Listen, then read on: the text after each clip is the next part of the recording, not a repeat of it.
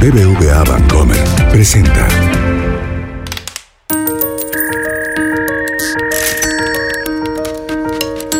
Peras y manzanas con Valeria Moy.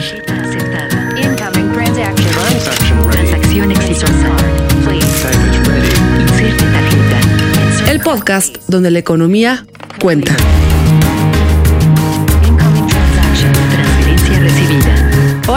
Bienvenidos a este nuevo episodio de Peras y Manzanas. Transferencia lista. El capítulo de hoy, el episodio de hoy va a ser distinto. Normalmente hablamos de variables puramente económicas, deuda pública, presupuesto, crecimiento, infraestructura. Y de repente pensé que nos hacía falta hablar un poco del futuro, un poco de la ciencia y la tecnología y de cómo la ciencia está avanzando a pasos agigantados y cómo la tecnología va a ser que todo cambie, que la realidad que vivimos hoy en día se mueva y se mueva quizás más rápido de lo que nosotros podemos asimilar. Cada año, Singularity University realiza una cumbre en México donde exponen algunas de estas innovaciones. Este año tuve la fortuna de asistir y la verdad es que me impactó, me impactó ver lo que se está haciendo en otros lugares en temas de salud, en temas de productividad, en temas de desarrollo humano.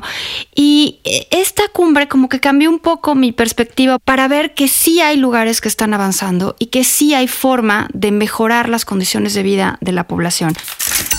Hoy me acompaña Vivian Lan, que estoy muy contenta de tenerte aquí, Vivian, quien es la directora de la cumbre Singularity University en México, para que nos platique más sobre el tema. Y voy a empezar, Vivian, primero por darte la bienvenida. Muchas gracias por acompañarnos.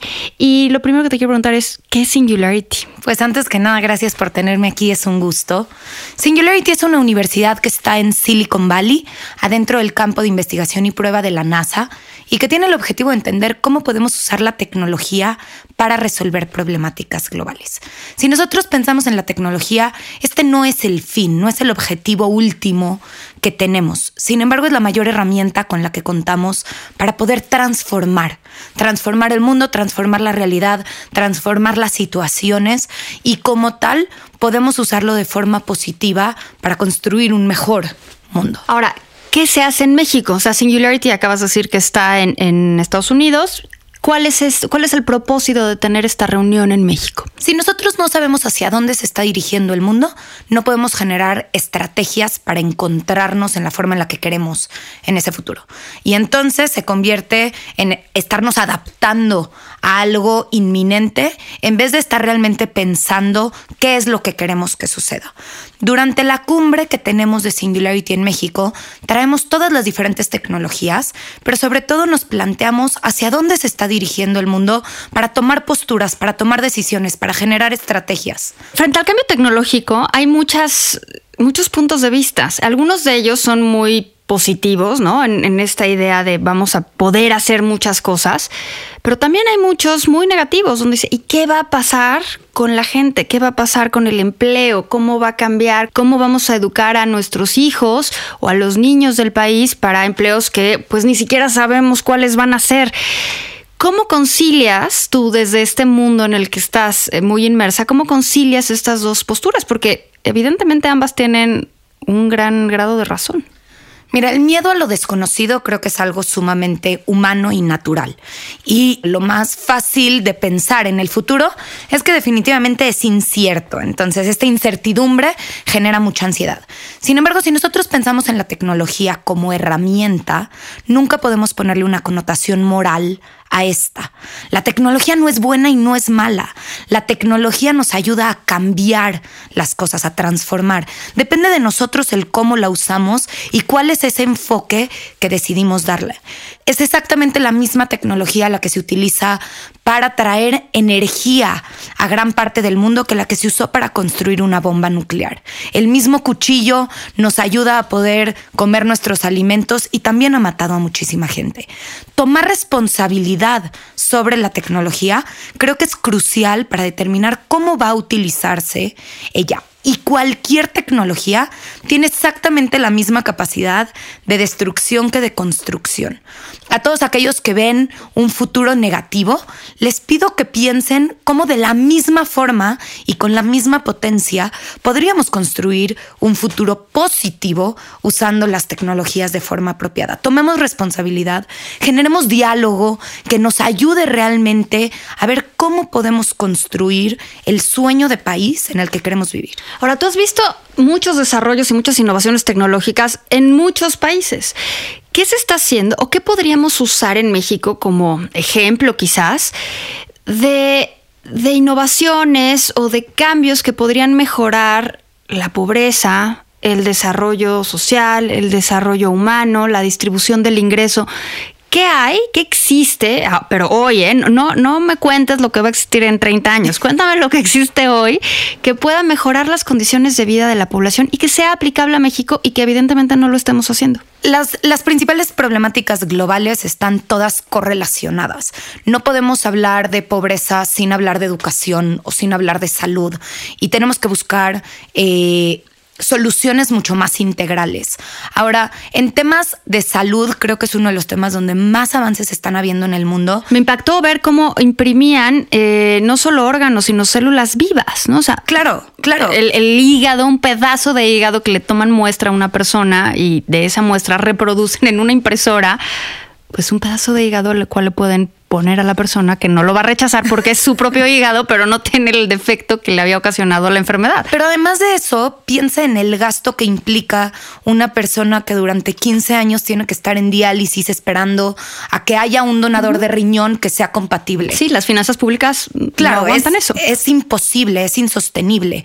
En el momento en el que podemos tener tanto avance en el tema genético, biológico y de salud, podemos tener un ahorro económico por país gigantesco.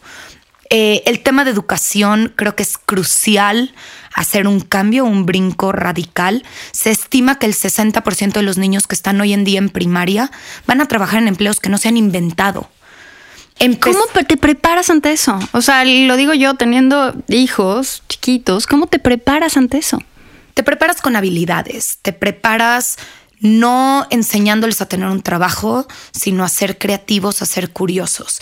Y creo que México tiene una ventaja competitiva gigantesca por el nivel de creatividad y de ingenio que tenemos de forma innata. La capacidad del mexicano de de utilizar ciertos recursos sencillos para resolver problemáticas es altísima creo que no necesariamente la tenemos bien enfocada. Y entonces, si podemos explotar esta habilidad y dejar de tropicalizar la innovación externa, sino indagar en nuestras problemáticas, en nuestras capacidades y de esa forma encontrar nuestras propias soluciones, podemos mover al país hacia adelante de una forma tan rápida y sencilla que creo que ni siquiera nos lo imaginamos. Pero de todas maneras, sigue sin quedarme claro. O sea, a ver, tocaste el tema del empleo. Y siempre se habla de que la automatización va a costar empleos y que esto puede tener un impacto en el corto claro. plazo nocivo. ¿Qué hacemos frente a esa realidad? O sea, sabemos que en otros países, restaurantes, por ejemplo, de comida rápida, están completamente automatizados. Sí. Aquí todavía no. Pero ¿qué va a pasar cuando ese momento llegue? Porque va a llegar. ¿Qué hacemos hoy para prepararnos frente a esa realidad en términos de mercado laboral, en términos de educación, o sea, en términos prácticos? ¿Cómo tenemos que cambiar nuestra forma de ver la tecnología y la preparación para, para poderla asumir de forma correcta? Mira, la automatización es algo que definitivamente toma tiempo, pero que es inminente. Uno, dejar de taparnos los ojos. Ya Vaya, no podemos... qué bueno que lo dices, porque sí de repente siento que estamos eh, enfrascados en, en, un pasado o en un presente y ni siquiera vemos lo que está sucediendo en otros lados del mundo donde las cosas sí se están moviendo. Claro, y estamos reaccionando a lo último que va pasando y no viendo qué va a pasar en 10 años y cómo nos preparamos para estar ahí. Y creo que nos pasó cuando se cae de repente el petróleo. Sabemos que eso va a pasar desde hace más de 10 años y solamente lo ignoramos. Va a pasar exactamente lo mismo con la manufactura y con muchos otros sectores y tenemos que empezar a hablarlo para poder aspirar a hacer algo al respecto. Punto número dos es realmente saber a dónde queremos llegar. Sí se necesita inversión, inversión en infraestructura, pero sobre todo se necesitan ganas. Necesitamos mucha unión ciudadana. Creo que una de las grandes maravillas de la época en la que vivimos es que no dependemos puramente de gobiernos que generen el cambio ni de grandes corporativos. Lo que da la tecnología es el empoderamiento a cualquier persona para generar un cambio.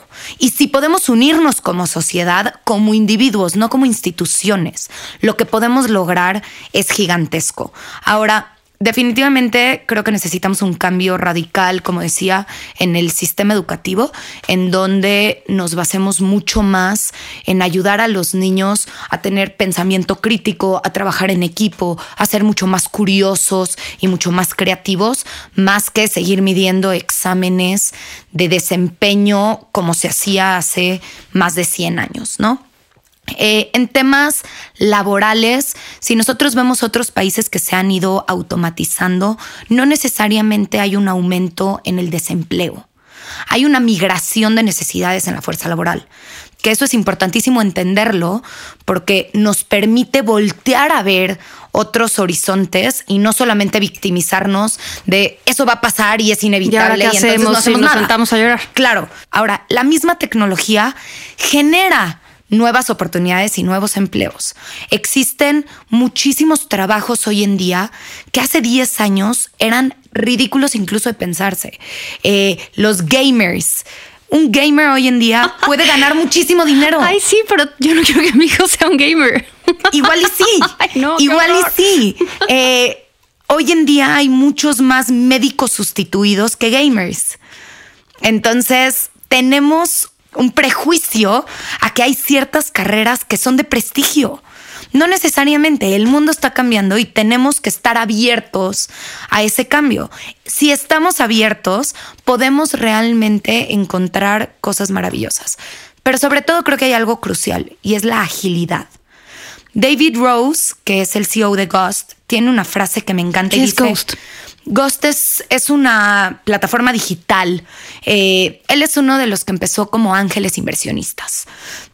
Y dice, cualquier persona, perdón, cualquier empresa que fue diseñada para triunfar en el siglo XX está destinada a fracasar en el siglo XXI. Y decía, en el siglo XX creamos organizaciones basadas en la eficiencia.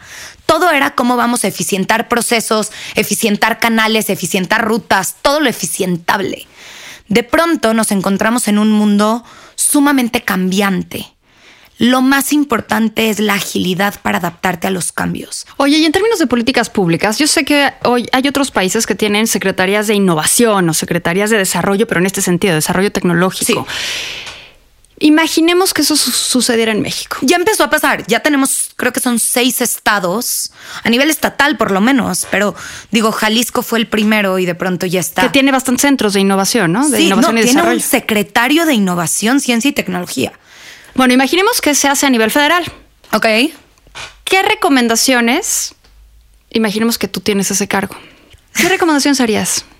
Así en términos generales, porque a mí lo que me da cosa es que llegue otra ola de innovación tecnológica y que se vuelva una oportunidad perdida para el país. Empieza a utilizarse inteligencia artificial para generar mejores políticas públicas. Algo que sucede es la política pública generalmente es reactiva ante cosas que están sucediendo.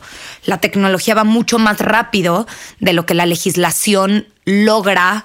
Eh, ejercer. Entonces, usar inteligencia artificial para acelerar el proceso de legislación se me hace brillante y sumamente necesario.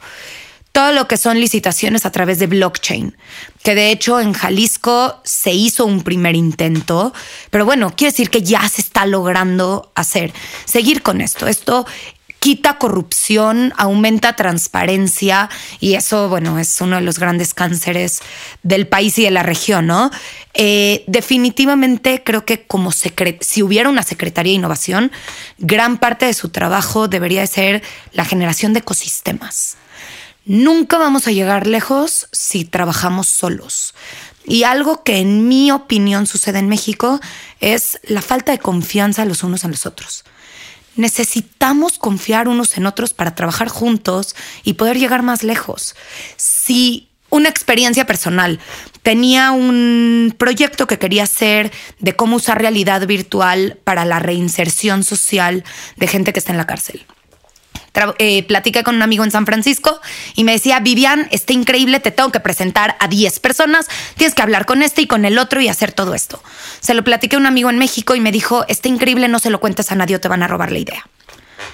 Y eso no nos va a permitir innovar, porque si tratamos de reinventar el hilo negro una y otra vez, vamos a seguir en el paso uno y dos y no vamos a seguir avanzando.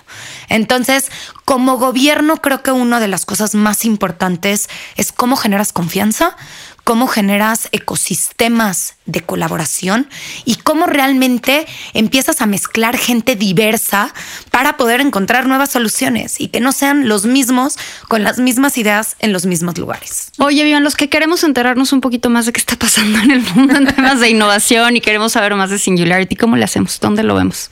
Eh, en la página pueden suscribirse al newsletter que constantemente les estamos mandando cosas que están sucediendo en el mundo en diferentes temas. La página es www.singularityumexicosummit.com. Eh, también se pueden meter al de Estados Unidos, que es su.org.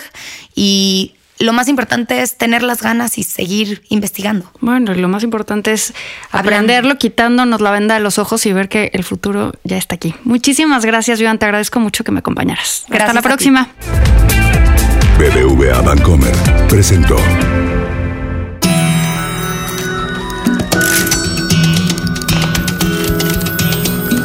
Peras y manzanas con Valeria Moy. Dirección y conducción del programa Valeria Moy. Coordinación de información Yulena Iriarte. Producción Mariana Linares.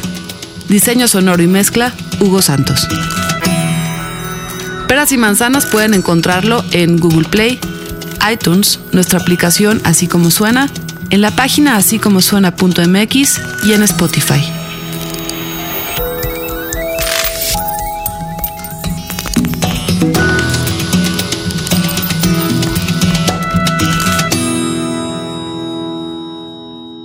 Gustó Peras y Manzanas? Escucha todos nuestros demás podcasts. Puedes escuchar las historias que hacemos en Así como Suena. Puedes escuchar la mejor música en la ruleta rusa. Puedes reírte con Gis y Trino en la chora interminable. Búscanos en así como en Spotify, en iTunes y en Google Podcast.